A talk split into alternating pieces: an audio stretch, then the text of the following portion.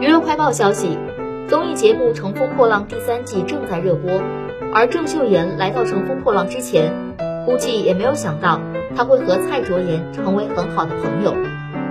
大家似乎很爱看什么情敌见面分外眼红的场面，之前就说阿娇和薛凯琪见面会怎么怎么样，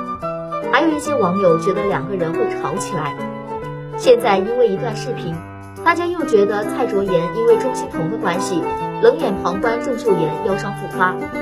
可是真相往往和人们期待的相反，一个镜头并不能代表什么，日日相处才能真正见人心。